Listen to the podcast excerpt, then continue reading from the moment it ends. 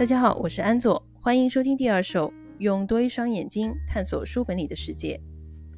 二零二三年的四月十一日是作家王小波逝世二十六年的日子，所以呢，我今天就想要给大家介绍一下这位作家。王小波出生于一九五二年，他的父亲王方明呢是一个逻辑学家，而他自己年轻的时候呢，则当过知青，到农村插过队，又到美国留学过。我最开始知道王小波，是因为我小时候很爱逛我爸我妈的书架，那上面呢就有他的《黄金时代》和《白银时代》。当时我的年纪应该还不到十岁，看到书名呢就以为是很难懂的历史著作。所以呢，从来就没有把它们拿下来翻开过。真正勾起我对王小波作品的好奇心的，其实是在我上大学的时候，一度非常喜欢他的妻子李银河女士的一些社会学和性学言论。然后呢，我就从李银河那里得知，她的丈夫原来就是王小波。所以后来啊，我才会去看王小波的作品。在大学和研究生期间，我陆续看完了《黄金时代》《白银时代》和《万寿寺》这三本小说。后来呢，又看了一些王小波的杂文集，包括现在我也正在看他比较有名的一本集子《沉默的大多数》。我总觉得看王小波写的东西，就像在听一个好朋友闲聊。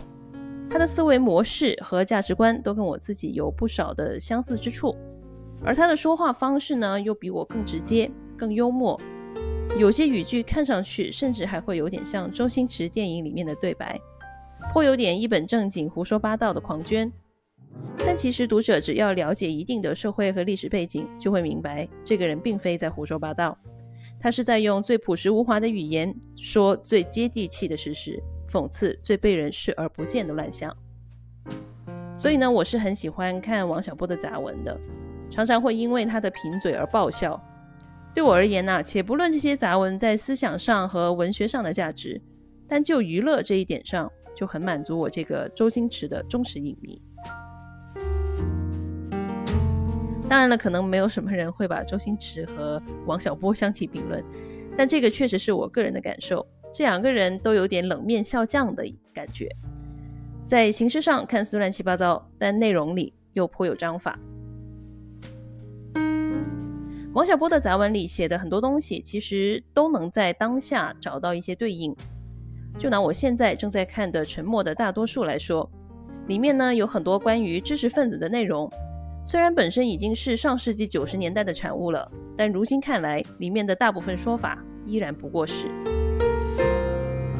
而王小波的小说呢，也延续了他杂文里那种戏谑大白话的风格，通过荒诞的情节来表现现实的思想内核。这一点我非常喜欢，其中我最喜欢的就是《万寿寺》这部小说。《万寿寺》被收录在王小波的长篇小说集《青铜时代》里，出版于一九九七年五月，也就是王小波去世的一个月后。这部小说呢，采取原叙事的手法，讲述一个失去记忆的历史研究员在自己的小说手稿里寻找记忆的过程。整体上说，《万寿寺》的叙事结构呢是比较跳跃的。在三个时空，也就是千年前的凤凰寨、长安城以及当代的北京城之间无规则的切换，情节性呢相对是比较弱的，但这也是我喜欢它的原因之一。对我个人而言，没有了情节的束缚，就能更多的去感受。一旦感受到位，就容易跟作者共鸣；而一旦有了共鸣，就能够真正有感情的读小说了。我呢是在二零一七年读完这本小说的。它在色彩、女性角色、感情和幽默感这几个方面都给我留下了非常深的影响。往具体里说，在色彩方面，《万寿寺》里面的景物被描写的颇有点梵高绘画的风格：暗红色的沙漠、绿色的凤凰寨、蓝色的刺客、橄榄色的女人、灰色的长安城、黑白分明的长安雪。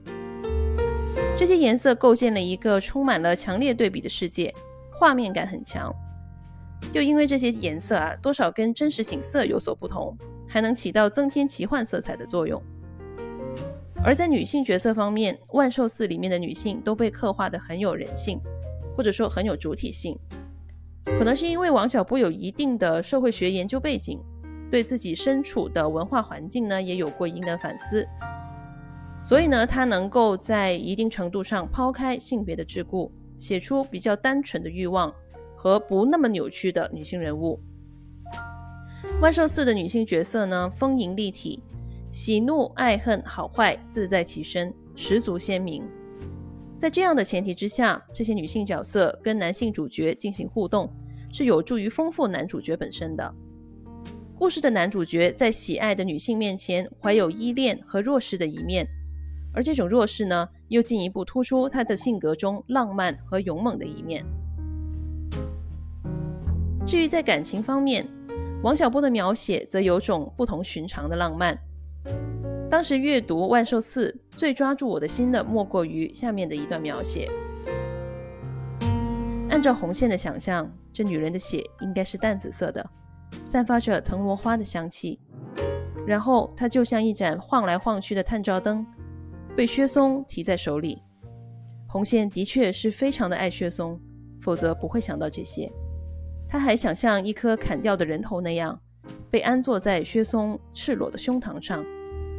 这时，薛松的心热烘烘的在被砍断的脖端跳动，带来了巨大的轰鸣声。此时，他会嫣然一笑，无声的告诉他说：“嗓子痒痒，简直要笑出来。”这段文字虽然有一点点血腥，但在我看来，十分到位地表达了一个女人对一个男人的爱。你想啊，得多爱一个人才会希望自己变成一颗被提在他手里的头，让他心跳的轰鸣声从脖端传达至整个头腔，然后幸福的忍不住笑出来。说实话，我当时看着这段文字，想象着那种感觉的时候，差点就被感动哭了。描述我爱你，向来是件难事。而王小波的手法，在我看来既暴力又温柔，仿佛瞪着好奇的眼睛，然后用力在你身上狠狠地咬一口，热血喷涌，赤诚一片。在万寿寺当中，王小波的幽默感也是一个很大的看点。我当时呢是在学院的办公室看这部小说的，完全没有料想到他会有如此好笑的情节，导致我憋笑几乎憋出内伤。具体呢，可见下面一例。背景呢是男主角薛松和女主角红线晚上行房时，突然遇到刺客偷袭。然后呢，王小波就写道：薛松也很想参战，但是找不到打仗的感觉，满心都是做老爷的感觉。这就如他念书，既已念出了子曰：不把一章念完就不能闭嘴。但是老爷可不是做给男人看的。那个被红线砍伤的刺客滚下楼去。一路滚，一路还傻笑着说：“臭笔画些什么呀？”遇到偷袭的时候，女主角红线呢一下子就能从床上爬起来，马上进入了战斗状态。但薛松呢，作为男主角，却还愣在那个他是老爷，而红线是小贱人的氛围里，向着一片虚空做爱，实在是滑稽到不行。紧接着，作者对这滑稽一幕的解读则颇为耐人寻味。作者写道。在红线看来，做爱和作战是同一类的事，感觉是同样的火爆，适应起来没有困难。薛松则是从暧昧的文化气氛进入到火爆的战斗气氛，需要一点时间来适应。暧昧的文化气氛是一个很贴切的形容。王小波的幽默并不止步于简单的恶趣味，在这一段描写里，他嘲笑了薛松注重礼义廉耻和假正经的做派。来自中原的男人在儒文化形成的等级关系中，为性欲找各种冠冕堂皇的借口。但是对于苗族女孩红线来说，性就是性，就是爱，就是火爆的快乐和享受。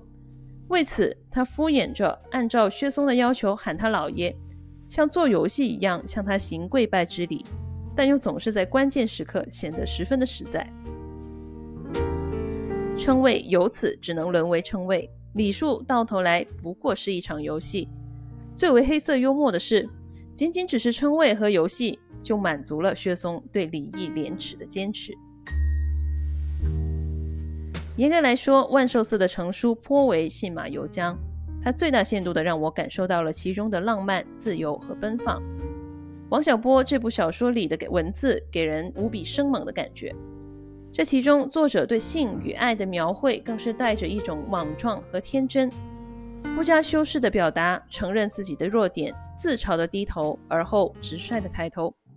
这种写法，在我看来，足以证明李银河对其夫浪漫骑士的称号，并不是单纯的人妻滤镜，而是确有其事。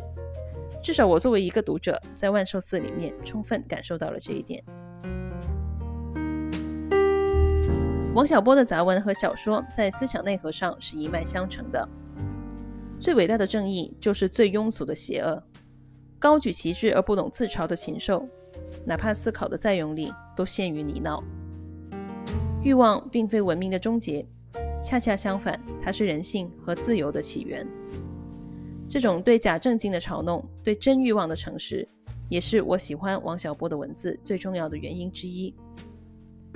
最近在看《沉默的大多数》时，突然想，如果王小波还活着，不知道对如今这个由于网络发展，大多数人不再被迫沉默的世界会有什么看法。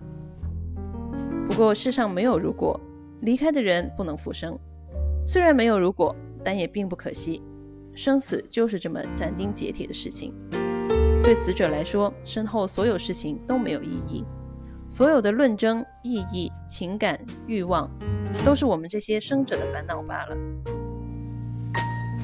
作为一个认为王小波写过的东西在今天依然有意义的生者，我还是能在他的文字当中找到一些描述能够适配当代。譬如说，在《道德保守主义及其他的一篇》中，王小波写过这么一句话：在做一件事之前，首先要弄明白是在干什么，然后再决定是不是需要积极和振奋。沉默的大多数，如今依然普遍缺乏弄明白自己在干什么、在说什么的耐心。词语说的老大一个，词的真正含义是什么，却没有多少人清楚。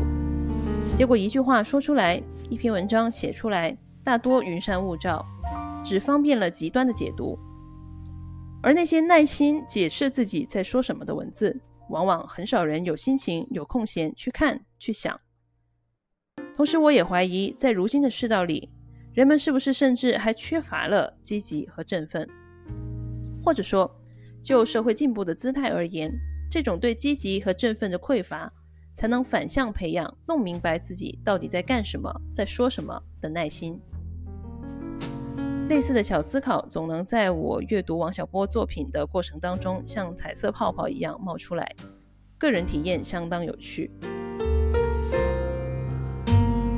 我在平时的日常生活当中跟人聊天的欲望并不算太高，但是王小波的文字呢，却是我会想要主动翻一下，全当聊天的东西。从这个角度讲，如果在我活着的这个时空里也有个活着的王小波，我还真的蛮想认识他，交个朋友的。今天的节目就到这里，谢谢大家的收听，希望你们喜欢。如果有想说的话，欢迎给我评论留言。我们下期见。